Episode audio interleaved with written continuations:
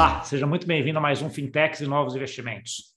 E hoje nós vamos falar sobre tokenização, mercado imobiliário, blockchain, tudo o que está acontecendo nesse mercado aí. É, o mercado imobiliário, como vocês aqui já me acompanham há um tempo, sabem que, pra, na minha visão, é um dos que tem mais propensão a ser tokenizado, porque é um mercado gigante e tem muita ineficiência aí que a parte de blockchain token uh, vai resolver. Né? E para isso, eu estou aqui hoje com o Hugo Pierre, que é CEO e fundador da Growth Tech. Opa, Gustavo, boa tarde. Obrigado pela oportunidade de estar aqui com você. Tudo bom, Hugo? É, obrigado aí por ter, por ter aceito também. É ótimo bater o papo, uh, esse papo contigo. Acho, acho, que vale um pouco, antes da gente entrar um pouco nessa parte de tokenização, imóvel, conta um pouquinho da tua história de como é que você chegou em blockchain. Bom, é, eu sou, eu venho do, do mercado de desenvolvimento de soluções, né, em tecnologia. Trabalhava numa multinacional de origem australiana, especializado em soluções para gestão documental, gestão eletrônica de documentos, gestão de informações. Fiquei é, aproximadamente 10 anos nessa companhia, onde pude aprender muito sobre processos de automação de documentos, sobre processos de workflow e otimização como um todo aí de jornadas e, burocracias que podem ser melhoradas. Nesse meio tempo, isso era 2014, 2015, comecei a entender e a descobrir todo o potencial que a tecnologia blockchain tinha, é, com literatura curiosa mesmo, sempre fui muito curioso com tecnologia, e caí no mercado, de cair nessa nesse mundo mágico aí que eu costumo chamar de blockchain, comecei a entender, comecei a estudar como tudo acontecia. No Brasil ainda era um movimento muito inicial, assim, nós tínhamos poucas iniciativas e as, e as que existiam naquela época é, eram todas muito voltadas para os, as criptomoedas em si. E eu vi, com o background que eu havia acumulado da empresa de onde vim, com a tecnologia blockchain que eu estava descobrindo, um potencial para a utilização em novas frentes de negócios. Então, foi um casamento de conhecimento novo, né, que eu estava tendo naquele momento, com um background, com experiência antiga em determinado segmento, determinada área, que eu vi a oportunidade de utilizar a blockchain para outras oportunidades. Então, foi mais ou menos assim que surgiu. E, então, e aí, aí vem a primeira a pergunta que sempre vem quando a gente pensa nisso aí, né? Estamos falando 2014, 15, aquele comecinho aí e tal.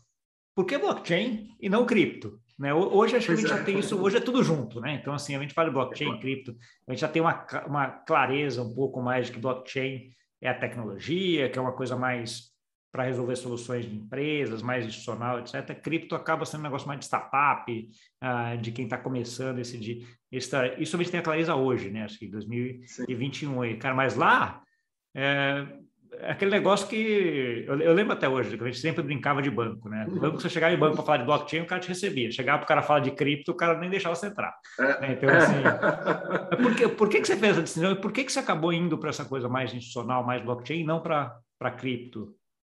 É, eu sempre tive uma, uma proximidade maior com o tema infraestrutura né, no que tange a questão de tecnologia. Então, eu, por essa proximidade, eu rapidamente consegui identificar uma, um, assim, um potencial muito grande no assunto blockchain quanto infraestrutura de negócios. Então, eu acho que é muito mais uh, da, da, da feição própria mesmo com essa área específica da tecnologia e foi o que me chamou mais atenção naquele momento. Eu sou um grande entusiasta também da criptomoeda, acredito que esse é um modelo viável e em breve é, cada, a gente vai ter uma disseminação ainda maior de tudo que está acontecendo. Mas no primeiro momento a minha identificação foi com um aspecto mais amplo, o um aspecto de infraestrutura uh, blockchain enquanto modelo para nossos negócios. Então foi um pouco para esse lado que, que eu caí. E naquele momento eu não, não tinha, eu tinha duas certezas ali, 2014, 2015. A primeira certeza é que eu queria empreender com blockchain. E, e a segunda certeza é que eu gostaria de empreender em alguma outra área de negócio que não fosse especificamente criptomoeda. Mas a terceira certeza do em que empreender não existia naquele momento.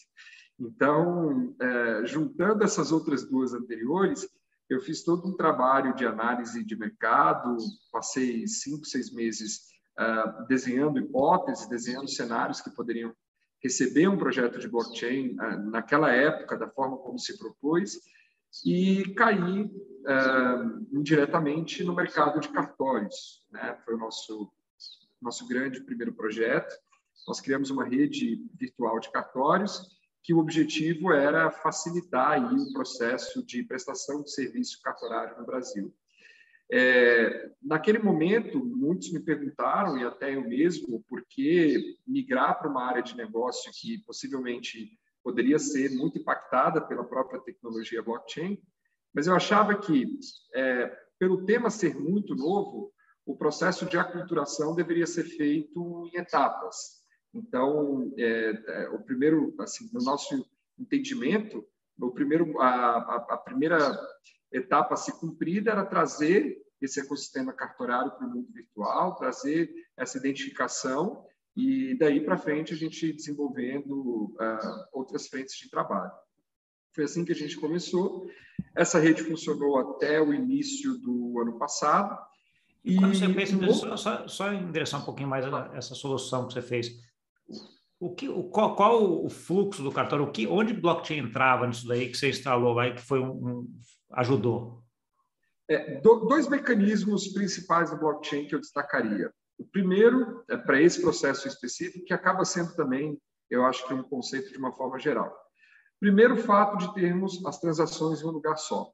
É, no ambiente cartorial, dependendo do tipo de cartório que você é, entra para realizar algum serviço, é, existem livros diferentes que registram transações diferentes dentro do mesmo cartório. Então, já vi aí uma oportunidade de, de, de, de, de gap a ser resolvido, que era minimamente unificar as transações, unificar as informações num lugar só. Esse é um ponto. E um outro ponto é a padronização na, nas, nas execuções de fato. Né? É, o que eu percebi também que no ambiente cartorial, apesar de termos uma legislação é, mais ampla, é, existia uma mudança de entendimento, às vezes até dentro do mesmo do, do próprio cartório. Então, uma atendente A tinha um entendimento sobre uma matéria, uma atendente B tinha um outro entendimento sobre a matéria, a mesma matéria.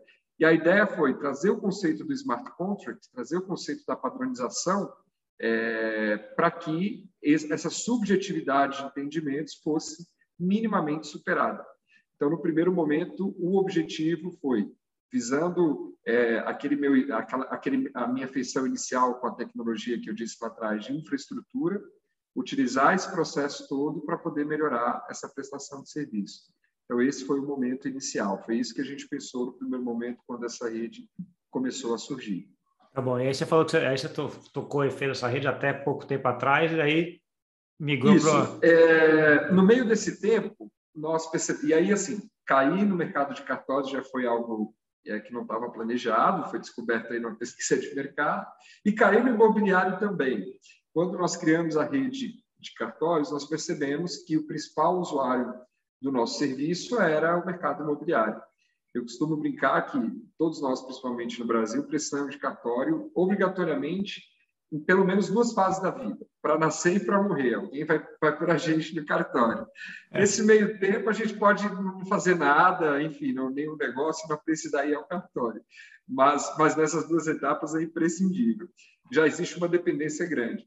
O mercado imobiliário tem uma dependência assim absoluta é, é, desse segmento. Basicamente, a incorporação nasce no cartório e o imóvel, depois de vendido, também termina com o registro cartório.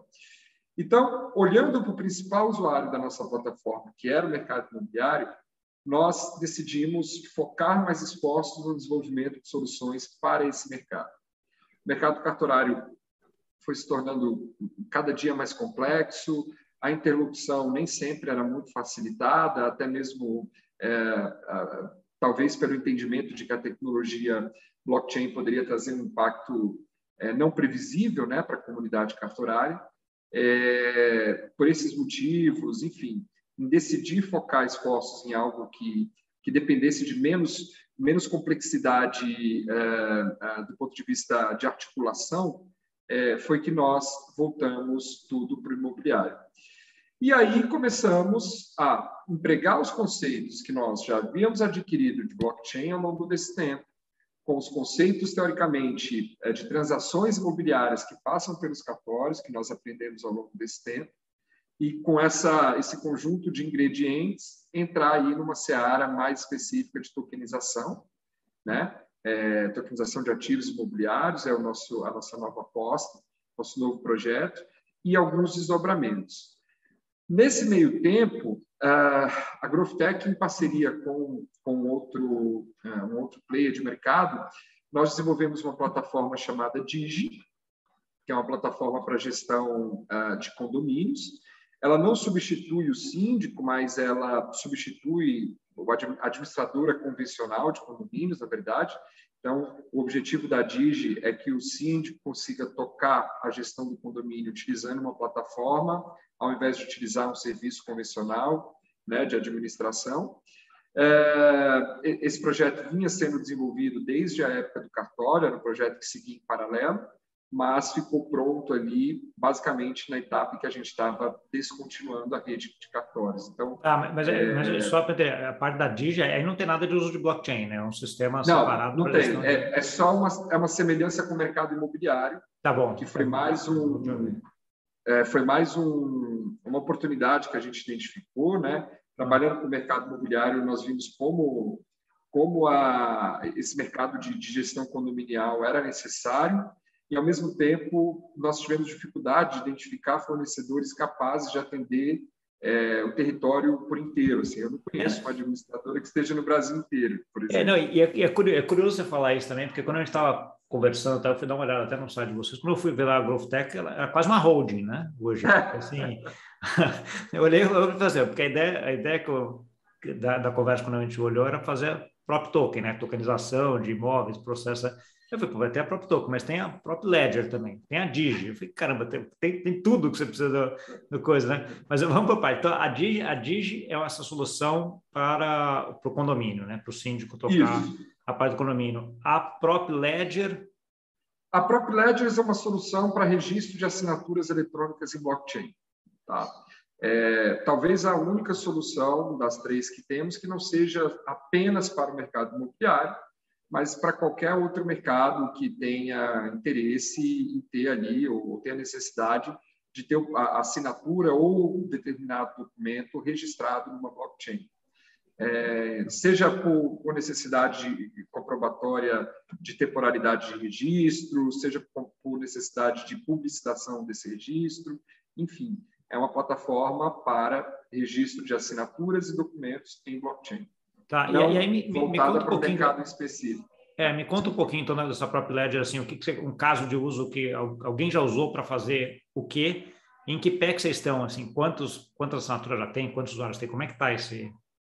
É, é, muito usada nesses casos, por exemplo, uh, um determinado processo, uma determinada transação precisa ser registrada em algum órgão uh, do governo ou até mesmo no próprio cartório, em alguma etapa daquele processo, só que por alguma razão, ou por uma burocracia que ainda não conseguiu ser cumprida para que aquele registro seja concluído, ou até por uma questão de custos e taxas, né, que geralmente são envolvidos, é, existe a possibilidade de você usar uma rede pública, registrar um documento, minimamente você tem ali uma prova de temporalidade, que aquele registro, que aquele documento foi feito naquela data, naquele momento, é, para qualquer, qualquer eventualidade que necessite ser provada a temporalidade registral daquele fato, por mais que não, que não seja no mecanismo é, governamental, é, mas não deixa de ser uma prova de temporalidade, uma comprovação, por exemplo. Então, é um, é um cenário a ser utilizado. É, não tem uma especificidade de mercado, né? então, eu acho que é uma, é uma plataforma que foi criada para que é, levemos à sociedade a possibilidade de documentos, processos, contratos, assinaturas, como eu disse, que tenham necessidade de alguma publicidade, de algum registro descentralizado, de alguma marca de temporalidade, poder ser efetuado por ali.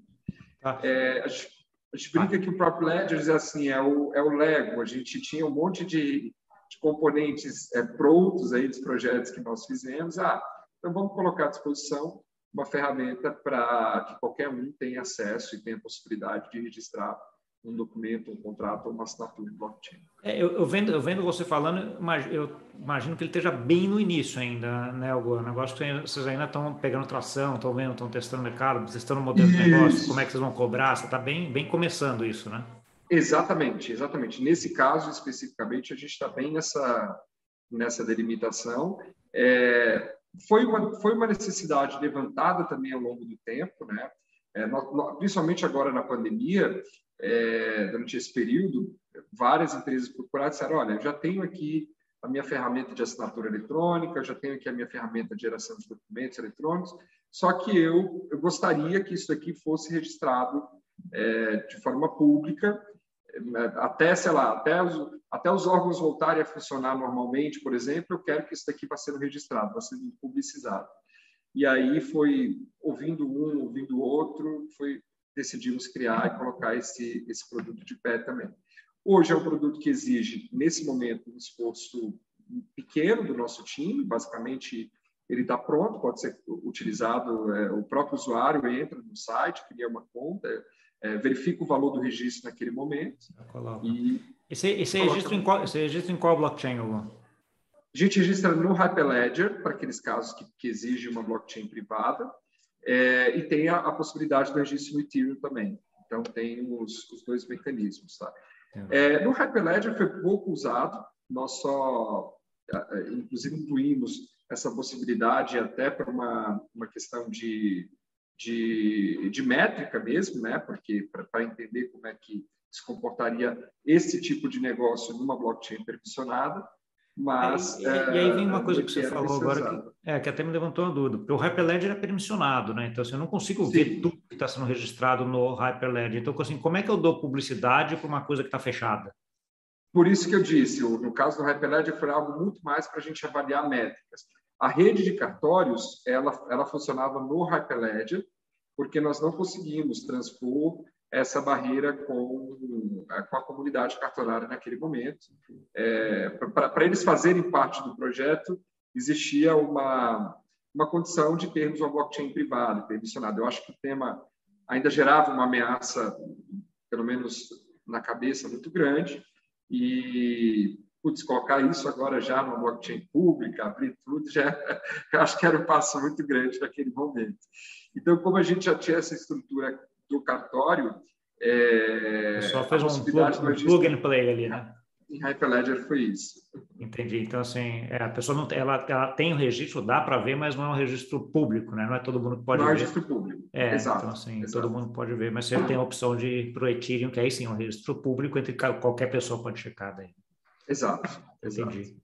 Tá bom. E aí entramos na Prop Token, né? que é a... E aí vem a Prop Token, que é a filha, a filha mais nova e é, qual a gente tem realmente debruçado bastante.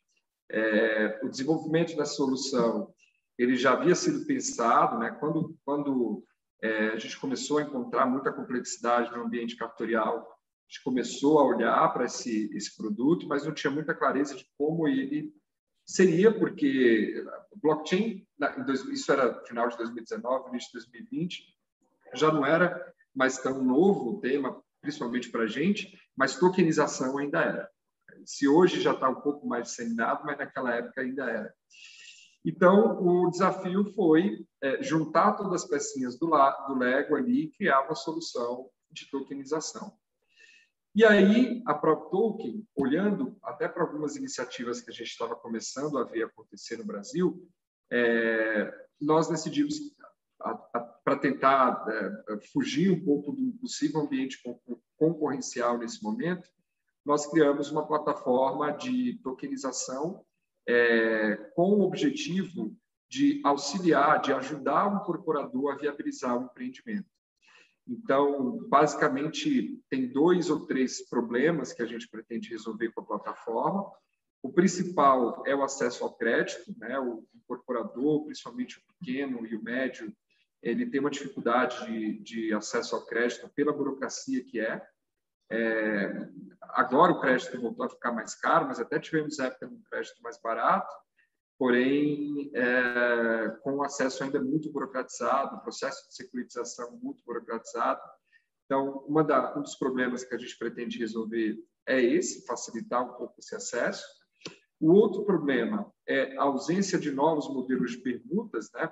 No mercado imobiliário é muito comum o incorporador permutar com o fornecedor do empreendimento é, unidades é, é, é futuras, quando, né, a moeda de troca que ele tem naquele momento para o empreendimento se viabilizar, mas existe uma, um ponto que precisa ser revisado, é que muitas vezes o incorporador permuta com o fornecedor uma unidade inteira, um apartamento inteiro, é, por uma conta menor.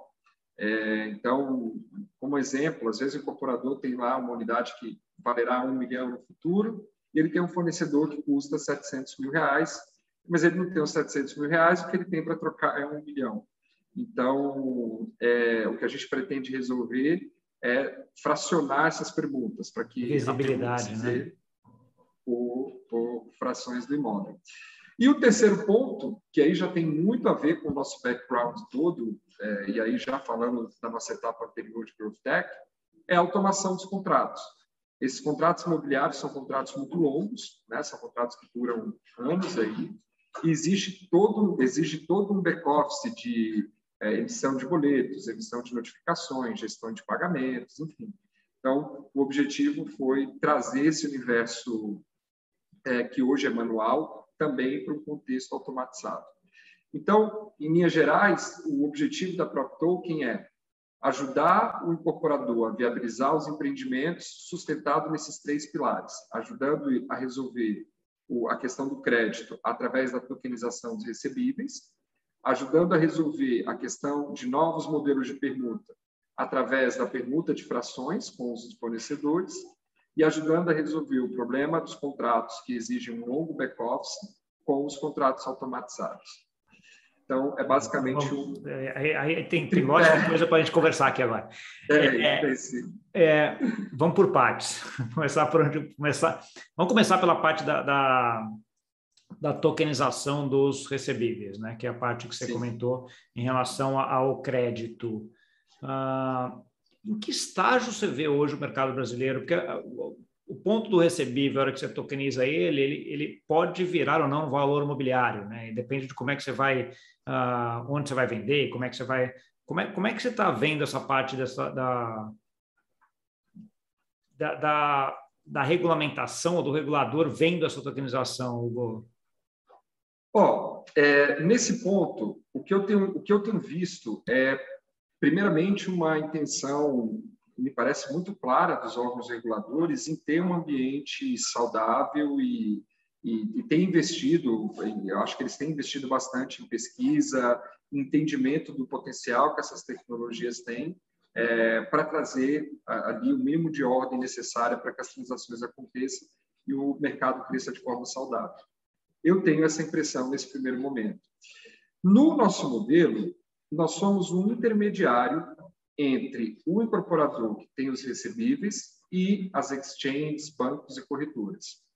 Então, eu crio, na nossa plataforma, o incorporador cria um contrato de compra e venda de um determinado negócio. Vamos imaginar é, o Hugo, enquanto incorporador, vendendo aí um, um imóvel para o Gustavo, enquanto cliente, enquanto comprador, um imóvel de um milhão, e fizemos um negócio em 10 parcelas de 100 mil reais, por exemplo. Então, esse primeiro, esse contrato já nasce estruturado e totalmente é, digital e automatizado. Ele nunca foi um PDF assinado por alguma ferramenta, mas ele já nasceu um formato estruturado, digital e automatizado. Todos esses boletos, todas essas parcelas vão ser é, emitidas automaticamente, enfim, toda a regra de negócio daquele smart contract. Esse é o ponto. Esses recebíveis, uma vez que esse contrato é formalizado, registrado no Ethereum, pela plataforma, esses recebíveis ficam ali disponibilizados para o incorporador. Então, ele tem todos os recebíveis à vista, ali, a, a, a visibilidade dele, e aí ele pode, no momento oportuno, criar, o modelo que nós criamos, ele cria uma cesta ali, uma engenharia financeira, uma cesta de recebíveis, da forma que ele julgar melhor, ninguém conhece melhor o negócio, a necessidade, do que o próprio incorporador. Então, ele pode pegar uma parcela de um contrato, pode pegar um contrato inteiro, pode gerar um token de um contrato inteiro, pode gerar, é, pegar duas parcelas do contrato X, uma parcela do contrato Y e montar essa cesta de recebíveis. E aí, a ideia é que essa cesta seja cascateada para exchanges, corretoras e bancos que estejam plugados ali na nossa plataforma, recebendo esses tokens. Então, nós não vendemos. Aí, o que você está tá dizendo é que você vai ter um token do recebível, onde você vai colocar numa exchange uh, cripto e que, que, o cara vai comprar com desconto, né? Então, assim, o recebível vai receber 100 mil daqui 12 meses, ele vai pagar hoje, sei lá, 90 uh, por isso Exato. daí, a incorporadora já se autofinanciou, assim, antecipou aquele Ex recebível. Exatamente. E a nossa tese para isso funcionar é, legal é ter o maior número possível né, de instituições plugadas. Então, assim, nós estamos conversando com muitas exchanges, com, com bancos, com corretoras. É, então, a ideia é a maior quantidade possível de atores ali plugados. Todos recebem o token ao mesmo tempo, então todos têm ele listado. Quem vender primeiro dá baixa, aquele token some do portfólio. É, é, deixa eu te perguntar, como é que está a receptividade de mercado cripto, né? Exchanges, e mercado tradicional, banco, corretores? Como é que você está vendo isso? O, os dois mercados têm uma curiosidade. Para o mercado cripto não é uma novidade, é natural, mas, é. a mas, a curiosidade é um novo ativo. Né? Então, o que eu percebo hoje no Brasil é que o mercado cripto ainda está muito habituado com a criptomoeda. É, então, é, é um novo ativo. Eu, eu, eu, eu iria além até, Hugo. Eu, eu acho que assim, as exchanges cripto nasceram para todo mundo comprar ou vender Bitcoin. Né? Então, assim, é, ah, você, vai pegar 2014 aqui, você fazer para comprar e vender Bitcoin, aí, Bitcoin Ethereum no máximo, né? Exato. Cara, hoje exato. você vê as exchanges uh, do Brasil e do mundo diversificando em, em vários outros tipos de, de, tokens, né? De ativos, de gerais, de ativos, é uma coisa... etc. Então, assim, e, e, eles têm demanda por isso, porque eles têm um cliente que está lá né? Você tem exchange Isso. que tem muito mais cliente do que muito banco, né? Que está lá. Então, muito, assim, aquele cliente, sim, sim. ele não vai lá só comprar Bitcoin mais, né? Então, assim, ele também claro, tem claro. Cidade. Então, assim, e para exchange, né, nesse ponto, é, como você colocou, não é uma, como a gente colocou, não era uma novidade. A novidade é o ativo. Então, existe um trabalho de, de divulgar aquele ativo para sua base de clientes. Então, esse é o ponto quando a gente fala da exchange cripto e etc. Quando a gente fala do mundo profissional, é, tradicional, a curiosidade é ainda maior, porque eles não conhecem é, nem, o, nem o meandro ali do, do, mundo cripto, né? muito menos aquele tipo de ativo naquele formato. É, por outro lado, o que nós estamos enxergando é que no ano que vem, principalmente esses bancos digitais, eles têm é, é, demonstrado bastante interesse em começar a entender o universo de ativos digitais. E aí não necessariamente a gente esteja falando de Bitcoin ou de Ethereum, mas do ativo digital como um todo. Né? Então, a ideia é plugar o maior número possível de, de, de, de possíveis distribuidores desses tokens, né? E, e aí eles, o primeiro que vender o token dá baixa aquele na, naquela, na rede e aquilo lá some do portfólio das outras que não existe a possibilidade, por exemplo, de uma venda dupla pelo fato da distribuição ser simultânea. Da estrutura, sim, sim.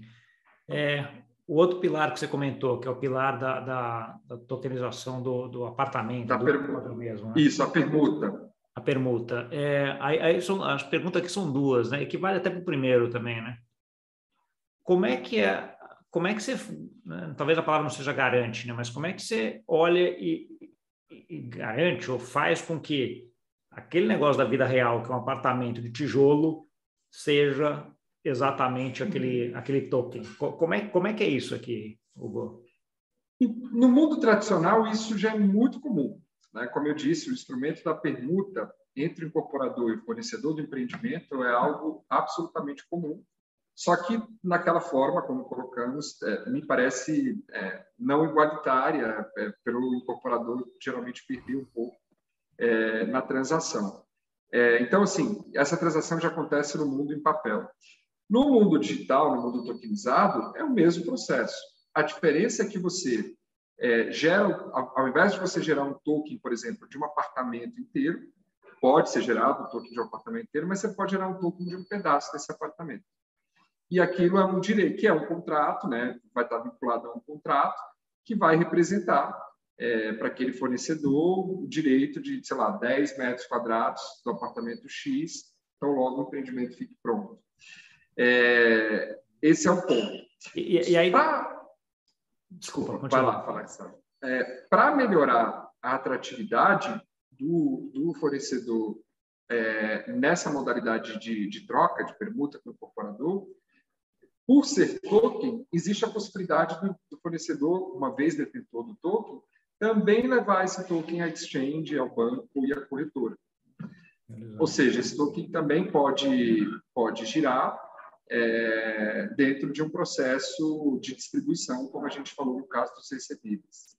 Entendi, entendi. E, e aí é, é, que você não está ainda falando do, do, do, aparta, do imóvel registrado, né? Você está falando do contrato de onde ele tem direito àquele imóvel quando ele estiver pronto lá daqui um, dois, três, quatro, cinco anos, né? Então, assim, isso, isso, isso de certa forma entendo que facilita o registro, porque você não tem que entrar em registro de cartório de imóveis, né? Porque o imóvel não existe ainda, por exemplo. É, não é existe, é exato.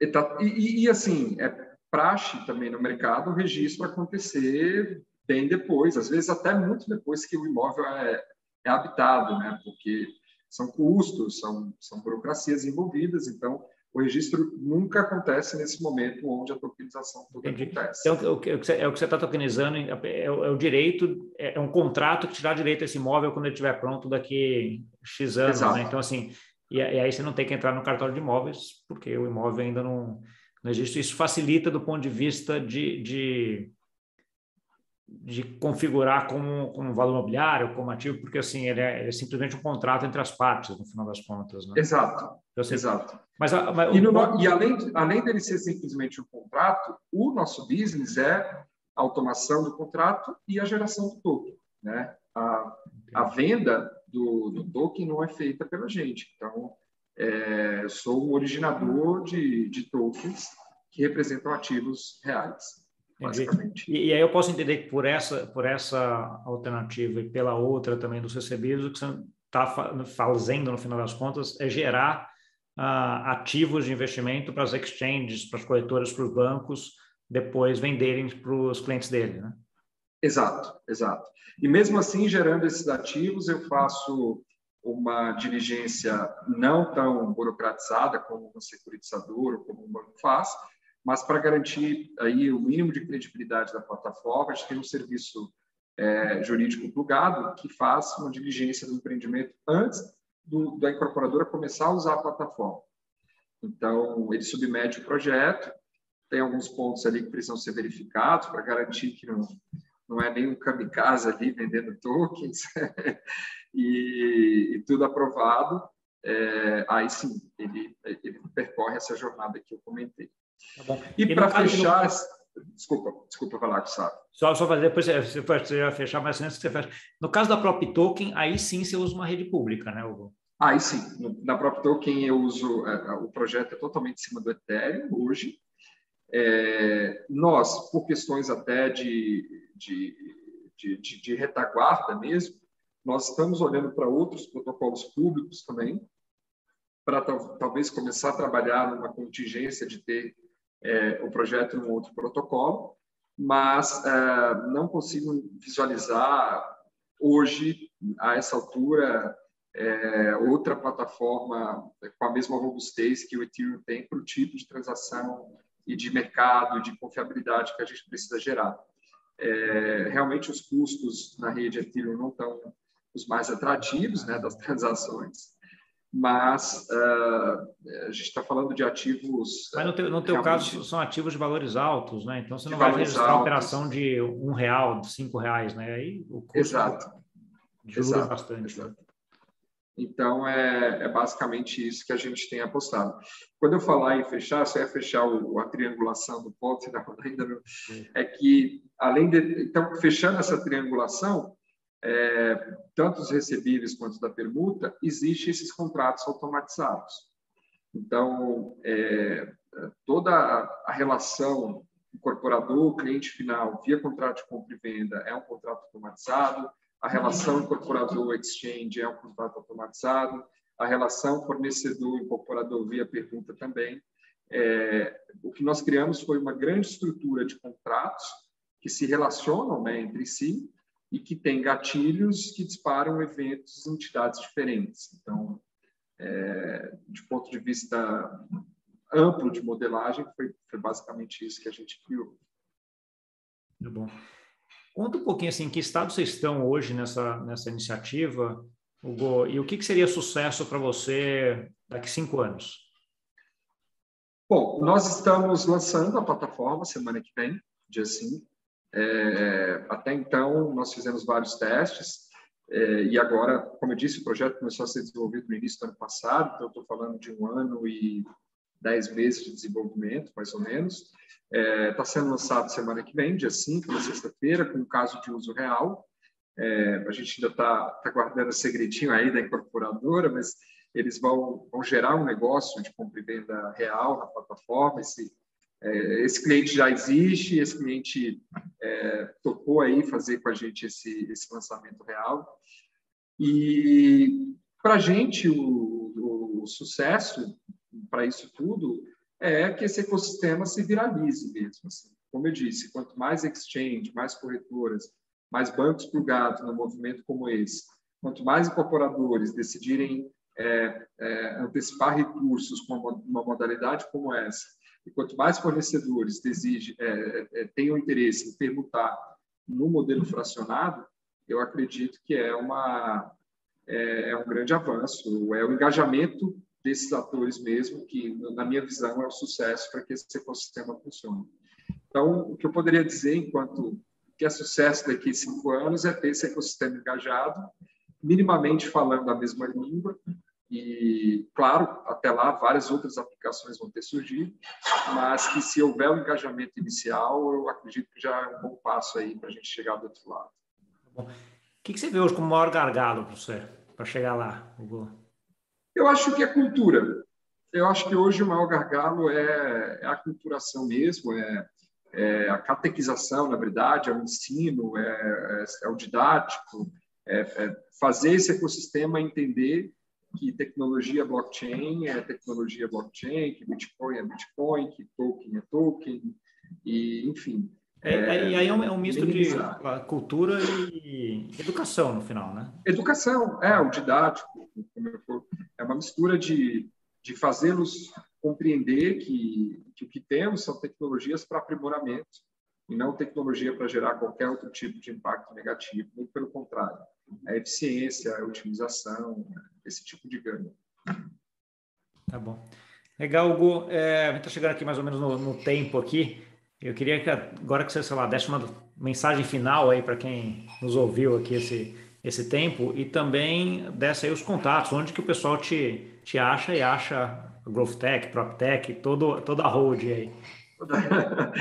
Então, primeiro eu agradeço mais uma vez, Gustavo, pela conversa. Como eu comentei com você no início, assim, a gente está desde o está é, tá nesse mercado blockchain já há um tempo, aqui, eu acho que desde o início no Brasil, sempre escutei falar aí da sua pessoa e pela primeira vez a gente está conseguindo ter esse papo. Muito obrigado. É, para quem está nos ouvindo, estamos à disposição para debater todos esses temas que, que aqui foram discutidos.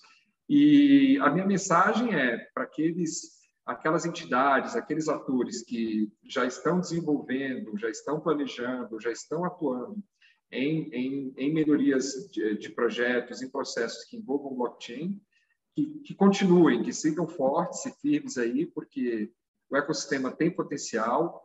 A gente tem demonstrado isso no Brasil com várias outras aplicações, vários outros cases em outros mercados que também utilizam a tecnologia blockchain.